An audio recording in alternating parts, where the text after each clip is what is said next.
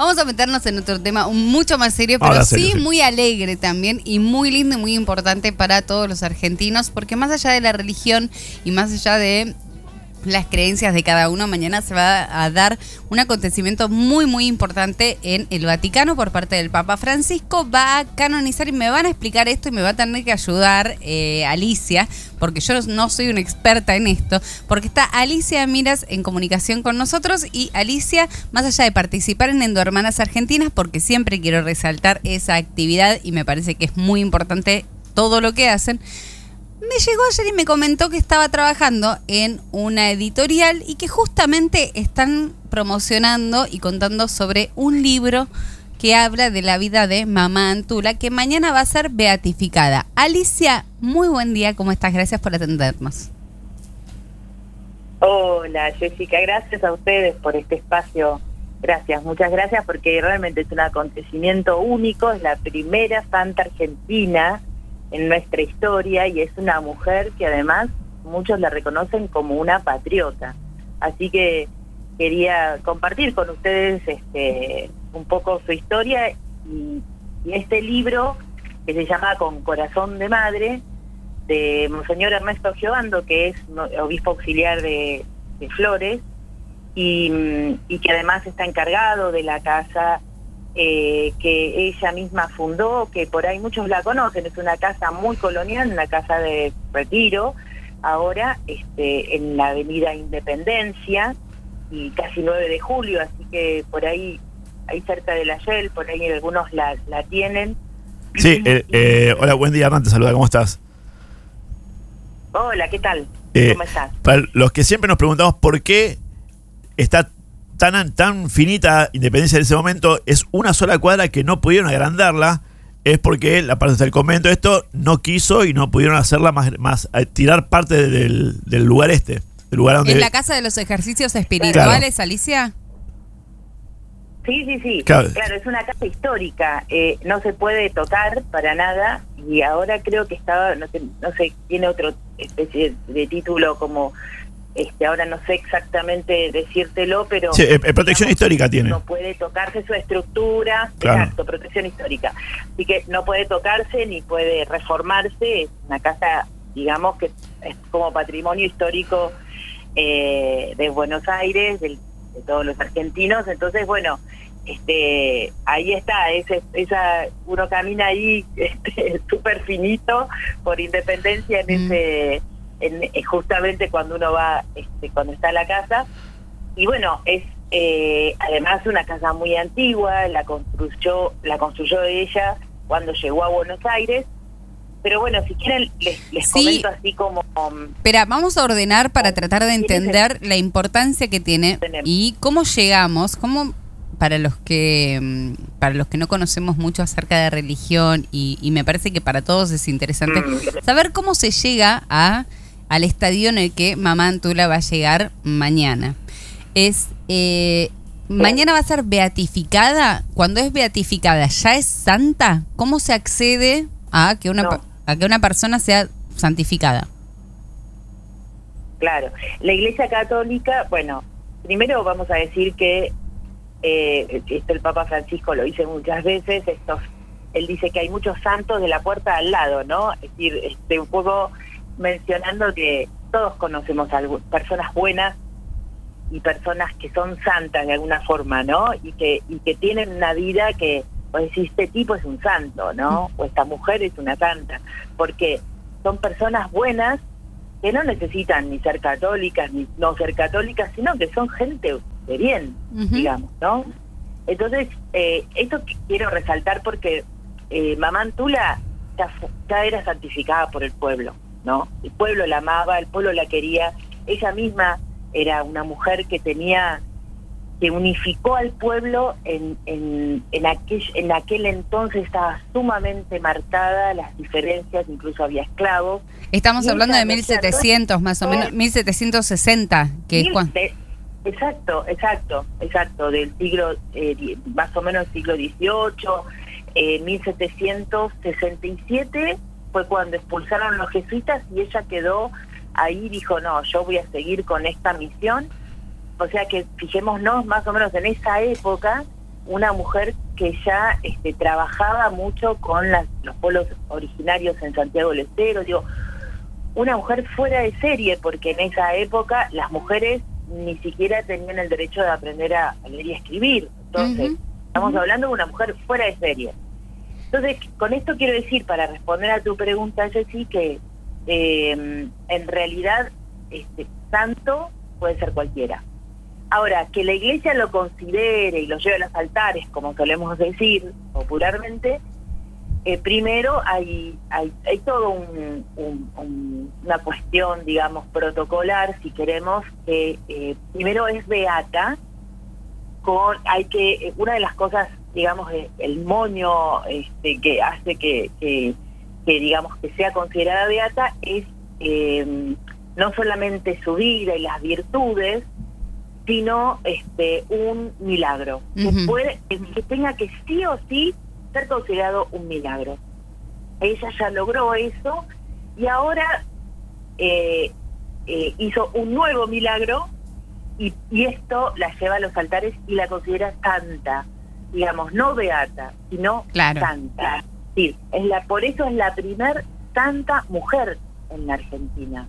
Tenemos, un, tenemos santos hombres, ¿no? ¿Quiénes, ¿Quiénes son los santos hombres argentinos? ¿Tenemos? Sí, el santo cura brochero de Arte. Ahí está. El, santo cura brochero, mirá, los confundí.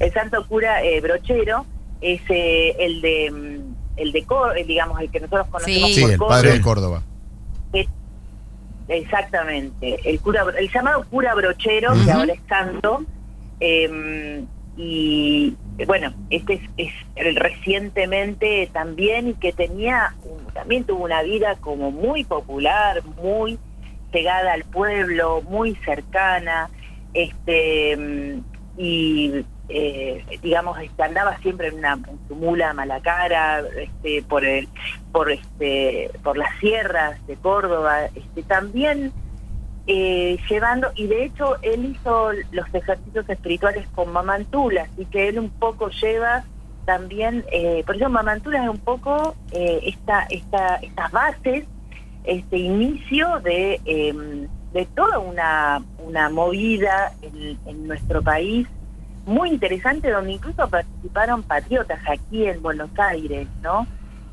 así que, digo, formó parte no solamente, y me parece interesante rescatar esto, porque si uno dice, ¿con qué me quedo? Porque si no soy católico, ¿con qué me quedo de esta mujer?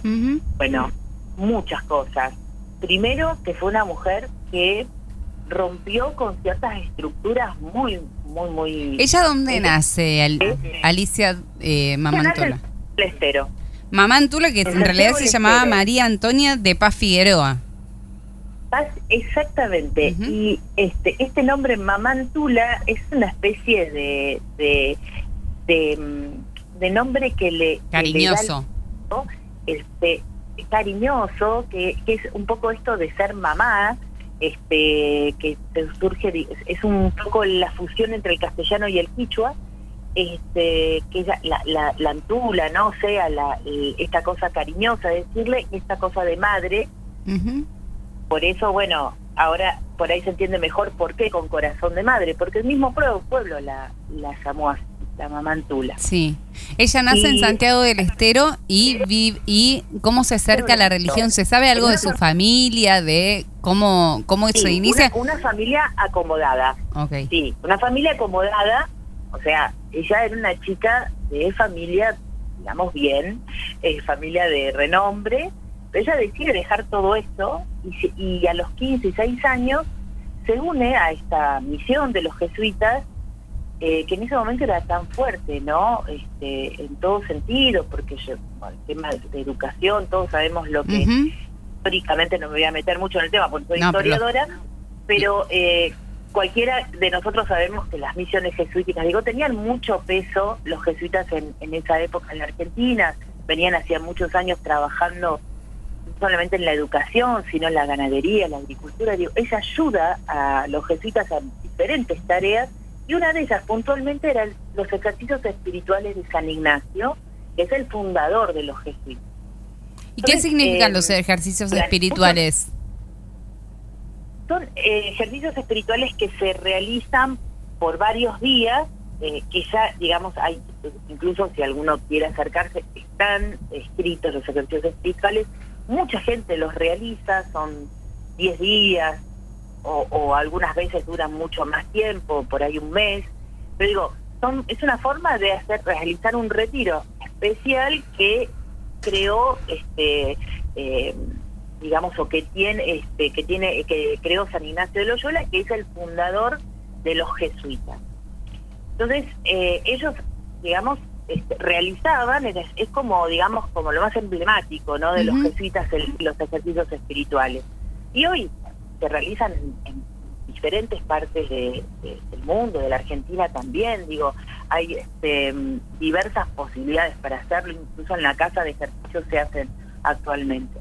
Eh, Alicia, eh, Alicia, vos decías, decías hace un rato que venía una familia acomodada, una familia ¿no? de, de, sí. de buena clase, clase alta, sería en la ahora. Y en esa época estaba bien visto también que tenga alguien dentro de la religión, ¿no? Que, que, una, que, que siga, sea una religiosa, que haya dentro de la familia alguien religioso. Pero también no sé si estaba bien visto que sea jesuita. Era como que iba por el lado del el lado de la izquierda de Claro, la religión. No, la, no- no era la tan, zurda religiosa. Claro, no, no era tan, tan convencional para esa época. Estaba bien, pero mal, tal vez. Claro, y, eh, y por otro lado, porque, eh, porque, a ver, en esa época había pocas opciones para las mujeres. O te casabas, o te quedabas vistiendo santo, o eras monja. Pero no eras una, una consagrada laica ahí, medio una cosa rara ahí que no se entendía. Bueno, hubo muchas mujeres que encontraron en la religión monja.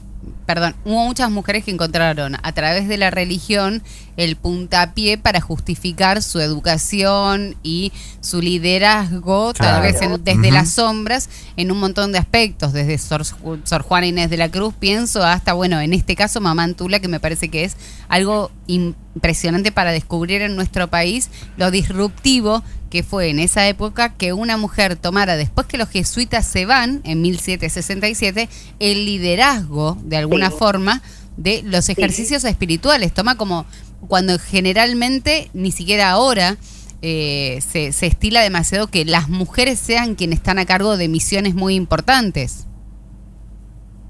Sí, totalmente. Y además, esto, ¿no? Ella eh, se viste con un hábito de la época de hombre, por eso ese hábito negro que tiene, sale a la calle, eh, sale al, al, a la- al, digamos, a, a- a los caminos descalza. Eh, por eso digo que es interesante también saber que venía de familia acomodada, porque ella no se queda en esa situación acomodada. Ella dice, bueno, ya los jesuitas estaban, no solamente que los echaron de la Argentina, sino que estaban prohibidos, con, bajo pena de muerte, digo, incluso hablar de ellos o seguir con sus, digamos, con sus prácticas. Y sin embargo ella, como que no le importa, dice, con treinta y pico de años, ¿no? Yo ya tenía todo un camino recorrido y con un par de mujeres más salen, imagínense en esa época, salir a los caminos, ella llega hasta Jujuy. Sí. Jujuy, Salta, Tucumán, después va a La Rioja, Catamarca, Córdoba, por supuesto, hasta que llega a Buenos Aires, donde además ella debe correr a protegerse a la iglesia de Ciudad de la Piedad, ahí por Bartolomé Mitre. Ayúdenme porque no soy muy- no soy porteña, pero en la basílica de, de, de Nuestra Señora de la Piedad, ahí se tiene que esconder porque la apedrean, la tratan de loca, la insultan. Este, me acuerdo que en- cuando este, fue Beata, y, eh, Monseñor Poli le pidió perdón en nombre de todos los porteños por todo lo que había sufrido, pero ella no se detiene ante eso, digamos, sigue adelante, aunque tanto el obispo del lugar como el virrey de turno le dice que no puede ahí ella este, dictar los ejercicios espirituales. Se va a Colonia y a, Montevideo a, a, llevar los ejercicios y después vuelve y sigue insistiendo. El obispo accede y, tanta confianza incluso le tiene que cuenta este incluso este el autor del libro que les estoy trayendo hoy, este, el monseñor Ernesto Giovando, que este incluso le mandaba a los a los que querían a, eh, a los seminaristas, a los que iban a, querer ser este, sacerdotes, para que ella los pispeara a ver si eh, iban a poder ser curas buenos o no, o, o, o- a ver la opinión de ella. Llega a tener eh, en ese momento en, en Buenos Aires y en el país un peso muy importante esta mujer que al principio fue tratada como loca y después, pero además yo quiero resaltar algo más que es eh, que Mamantula eh, unió y, y más, a- más allá de las jerarquías sociales de esa época. Porque pasaron 70.000 personas por esa casa de retiro para hacer los ejercicios espirituales y, eh, y entre esas personas estaba la, la señora eh, y estaba también la señora de, de- las señoras de alta sociedad con su propia servidumbre muchas veces o sus esclavos. Pero también había mulatas, había mestizas, había huérfanas. Integradora. mujeres Era una mujer integradora. Totalmente. Y en la casa de ejercicios, y hoy también, gracias a Dios digo, porque eso se retoma desde la fuerte convicción de Mamantula, había mujeres de la calle que se prostituían, que encontraban un lugar en la casa de, Ujú. un lugar para vivir en la casa, así como también los huérfanos. Entonces, digo, Ma Mamantula es un signo fuerte de unidad y de somos todos iguales. Acá no hay nadie mejor que nadie. Y te Y sumo, eso era muy fuerte hace muchos años te sumo atrás. dos cosas, Muy Alicia, fuerte. para, para ir cerrando. Y, y ya mañana, mañana ¿qué hora es la ceremonia? ¿Se va a transmitir? Supongo, va a haber, va a ser un, un lindo revuelo de banderas argentinas eh, allá en el Vaticano. Sí. Eh, quiero señalar dos cosas con las que yo mm, quiero quedarme y quiero compartirlas, a ver si vos coincidís, que es primero el poder de la fe. Eh, cuando alguien tiene fe, realmente hay obstáculos que se superan, se superan porque no, porque no se puede claudicar, porque no se puede dar por vencido y porque realmente la fe mueve montañas y es así porque una mujer en esas épocas hizo lo que muchos hombres hoy en día no hacen. Y segundo, lo importante que es y la eterna, permanente deuda que tiene la Iglesia Católica con las enormes mujeres que se albergaron en su culto para poder ser realmente grandes con los otros, solidarias, educadas y encontrar el espacio en la religión que no encontraban en lo laico. Así que es momento de que se las empiece a reconocer y que se reconozca a Mamantula. Me parece que es un lindo punto de partida y vamos a que en algún momento tal vez hasta haya mujeres que puedan dar misa con la con la veña del Vaticano, realmente. ¿Vos te parece? Mira, Wow. Es un montón, me parece. Qué cambio, ya ¿no? están pidiendo. Qué cambio. ya sé que pido un montón, ya sé que pido un montón, Bueno. pero bueno, la fe mueve montañas. Totalmente. Claro, eso te iba a decir, la fe mueve montañas, pero además pensemos, obviamente, que, que Mamantula lo que quiebra, no sé si quiebra, el otro día escuchaba una historiadora sobre Mamantula que dice, se mete ahí entre los, entre las, digamos, entre los, lo que estaba quebrado, de las de estas estructuras tan duras a veces, y se mete ahí en el medio y empieza a cambiar estructuras desde adentro. Porque los obispos que la recibían en Jujuy, en otras provincias también le decían, no, no, porque están prohibidos. Y el mismo Papa los había prohibido, los jesuitas. Usted viene acá a que ya está loca. Ujú. Aparte una mujer en esa Loca. época.